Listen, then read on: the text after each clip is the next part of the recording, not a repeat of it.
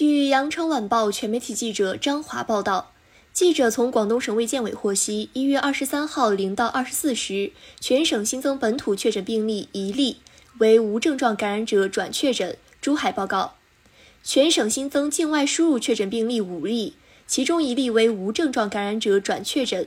广州报告四例，两例来自日本，其余两例分别来自孟加拉国和加纳。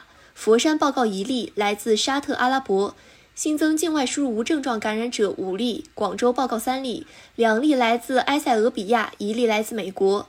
深圳报告一例来自新加坡，东莞报告一例来自阿联酋。新增出院十例，目前在院二百二十四例。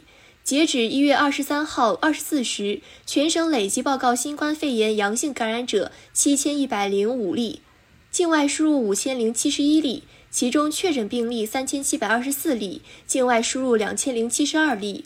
无症状感染者三千三百八十一例，境外输入两千九百九十九例。感谢收听羊城晚报广东头条，我是主播佳田。